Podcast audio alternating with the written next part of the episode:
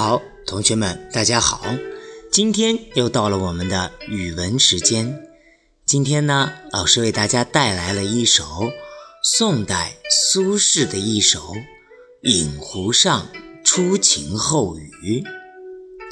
这首诗的背景是什么呢？老师先给大家介绍一下。一天，苏轼和朋友在西湖边上饮美酒。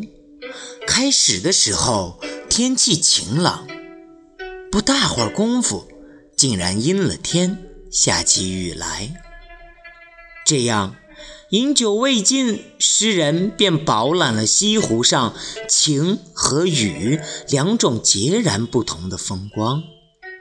于是，诗人赞叹说：“晴天的西湖，水上波光荡漾，闪烁耀眼。”正好展示着那美丽的风貌。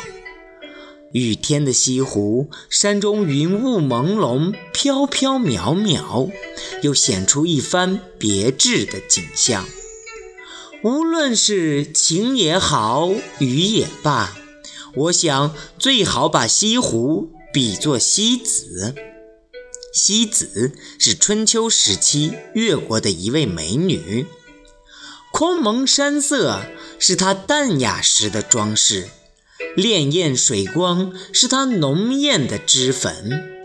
不管她怎么打扮，总能很好的烘托出天生丽质和迷人的神韵。好了，孩子们，那么现在就一块来听老师为大家朗诵一下这首诗吧。饮湖上，初晴后雨。宋·苏轼。水光潋滟晴方好，